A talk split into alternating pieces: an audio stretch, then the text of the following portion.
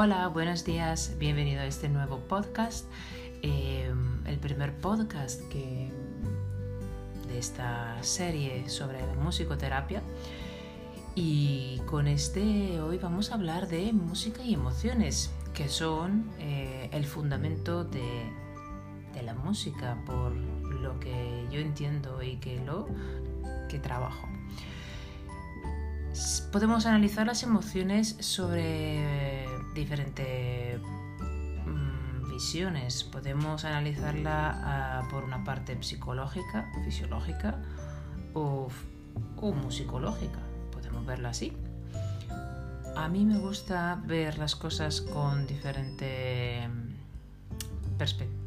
bajo diferentes perspectivas. Entonces, eh, las emociones efectivamente son reacciones psicofisiológicas de nuestro cuerpo que mm, representan modos de adaptación de, un individuo cuando percibe una estimulación, cuando percibe un objeto, cuando percibe una persona o también cuando se encuentra en un lugar diferente o también cuando tiene un recuerdo importante. Psicológicamente las emociones eh, alteran la, atención, hacen subir de rango ciertas conductas, guía de respuesta de individuo y, y activan redes asociativas relevantes en la memoria. Podemos decir que los sentimientos son los resultados de las emociones, y podemos ver también fisiológicamente qué son las emociones. Y, efectivamente organizan rápidamente la respuesta de distintos sistemas biológicos, incluidas las expresiones faciales, los músculos, la voz, la actividad de nuestro sistema endocrino, pudiendo tener como fin el establecer un medio interno óptimo para el comportamiento más efectivo. Conductualmente, las emociones sirven para establecer nuestra posición con respecto a nuestro entorno y nos impulsan hacia ciertas personas, objetos o acciones o ideas y nos alejan de otro. Eh, las emociones actúan también como depósito de influencias innata y aprendidas. Poseen ciertas características invariables y otras que muestran ciertas variaciones entre individuos, grupos o cultura. Ahora venimos a la parte, a la visión musical de las emociones. Y mm, la música resulta un estímulo para que las emociones se reaccionen. Y de hecho, las emociones se puede definir como un estado psicofisiológico que aparece como reacción a un estímulo sonoro. Lo que nos interesa y, y sobre lo que nos trabajamos son diferentes parámetros musicales que regulan o que influencian o que estimulan las emociones.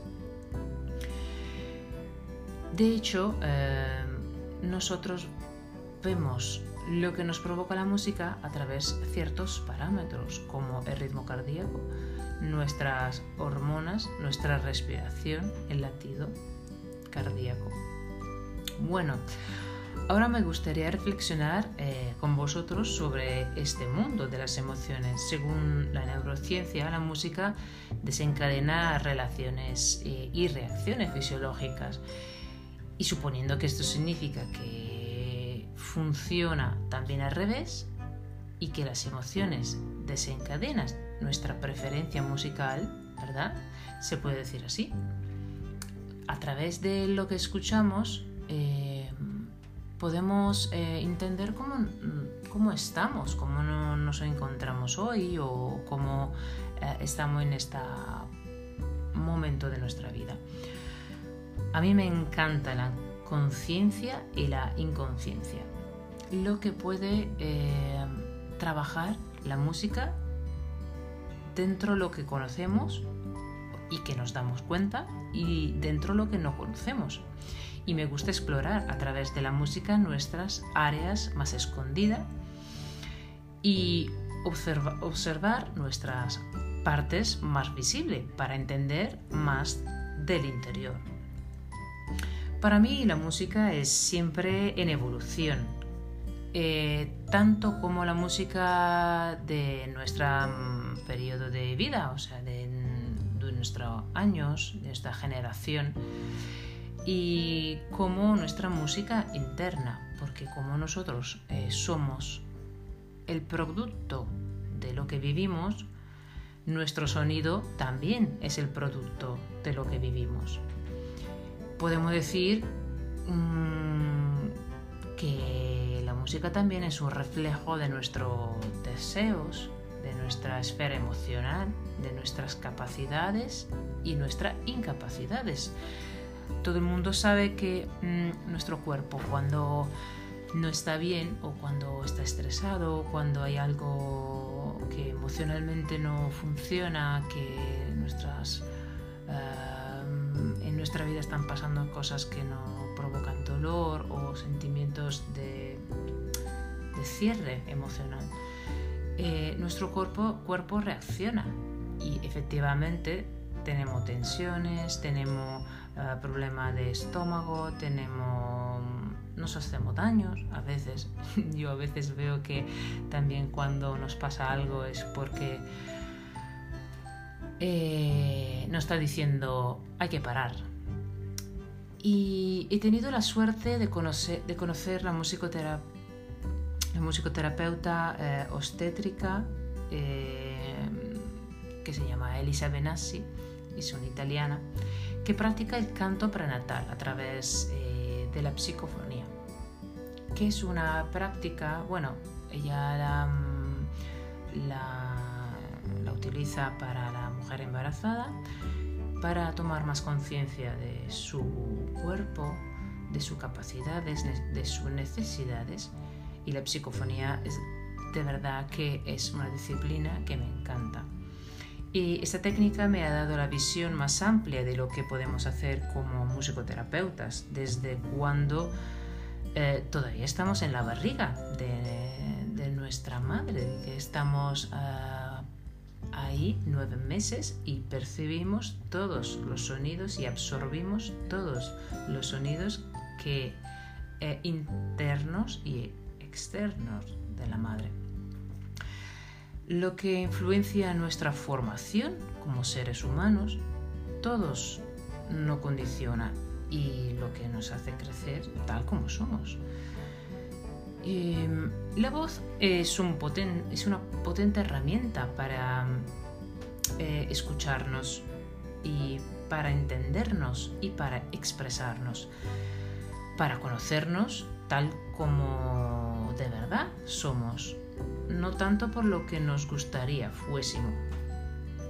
Hay muchos ejercicios vocales que nos pueden mm, reconectar con cada parte de nuestro cuerpo. Efectivamente, hay, yo practico muchos ejercicios vocales eh, donde mm, vamos a estimular y a reconectarnos con parte de nuestro cuerpo para que despierten o, porque, o para que suelten eh, esa tensión eh, y también para esa conciencia sobre nuestro cuerpo, para eh, volver a sentir algunas partes de nuestro cuerpo. Porque es verdad que la música mm, trabaja a través de la resonancia. Y la resonancia son ondas. Y las ondas se transmiten en nuestro cuerpo porque es un cuerpo sólido, hecho de muchos, muchos, em, mm, muchas partes blandas, muchas partes duras y el hecho es que hay que dedicarle un pequeño tiempo de nuestro día a día para tomar conciencia de lo que somos y de lo que estamos haciendo y hacia dónde vamos. Tengo otra persona que me ha guiado mucho en este viaje musical que se llama Stanislav Grof. Bueno, es un autor, mm, un psiquiatra que ha mm, investigado mucho sobre los efectos de la música y de la respiración y de nuestra parte inconsciente. He podido conocer mis emociones más profundas a través de esta técnica que se llama la respiración holotrópica. Y, y podemos decir que es una, bueno, yo la he utilizado como una técnica de autoexploración profunda y me ha dado la oportunidad y los recursos para sufrir menos. Y para llegar a, eso he tenido que entender dónde sufría. Este viaje lo he empezado hace muchos años y, a través de la música. He empezado a entender que este viaje se podía hacer en otras formas, mm, bastante más ligeros, y, he aplicado este método suyo, de este señor Stanislas Grof, para integrarlo en mi forma de hacer musicoterapia.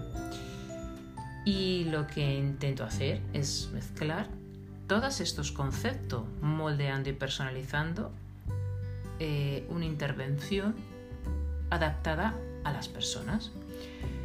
También he conocido la etnomusicología, o sea, la música de todos los eh, países, de todas las culturas. Bueno, todas, todas no, pero bueno, una parte de ella y cómo se construye la música en cada cultura y por qué, qué significado tiene.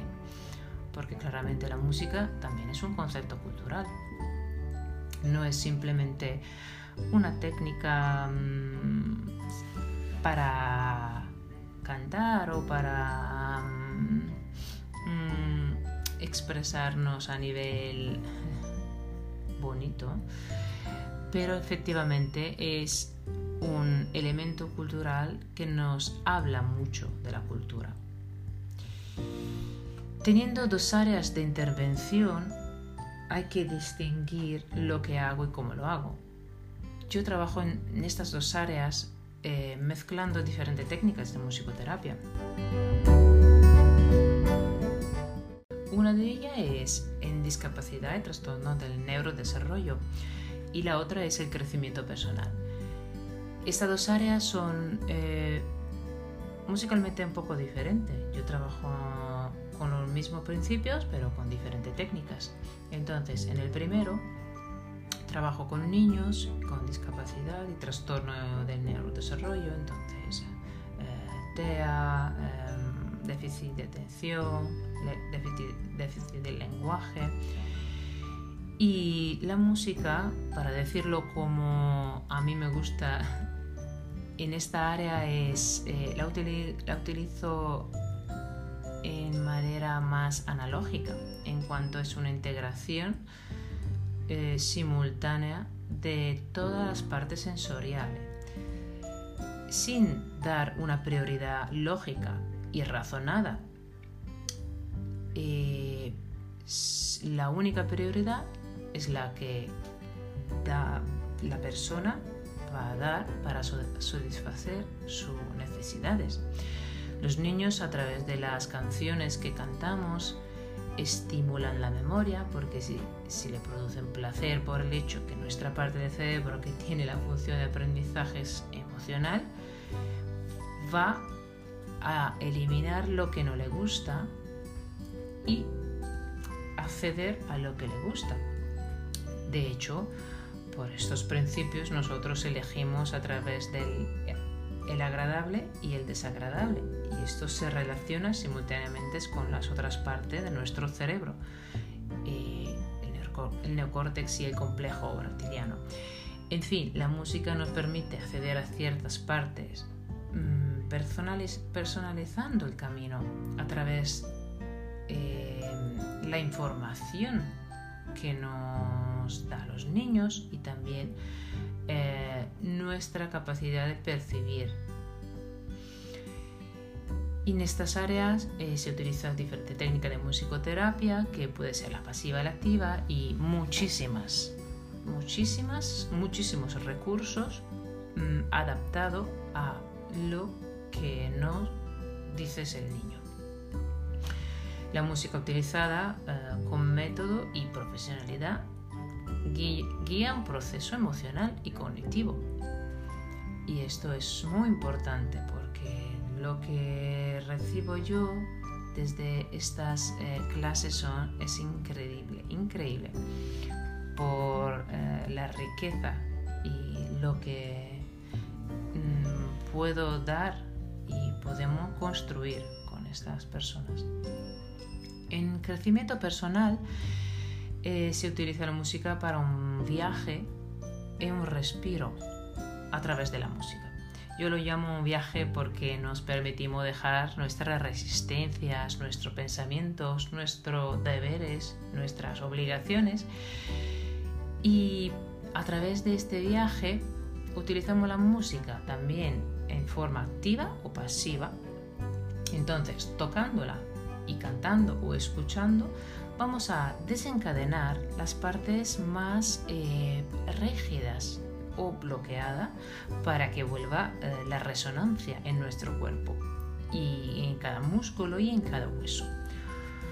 Utilizo la vibración en sentido físico y en sentido metafórico para la exploración y para mostrar a la conciencia lo que en ese momento no, no puede ver. Para hacer esto tenemos muchas técnicas, muchos recursos y, es verdad que las emociones no permiten de mm, acceder al desbloqueo de muchas partes físicas y esto es lo que me encanta.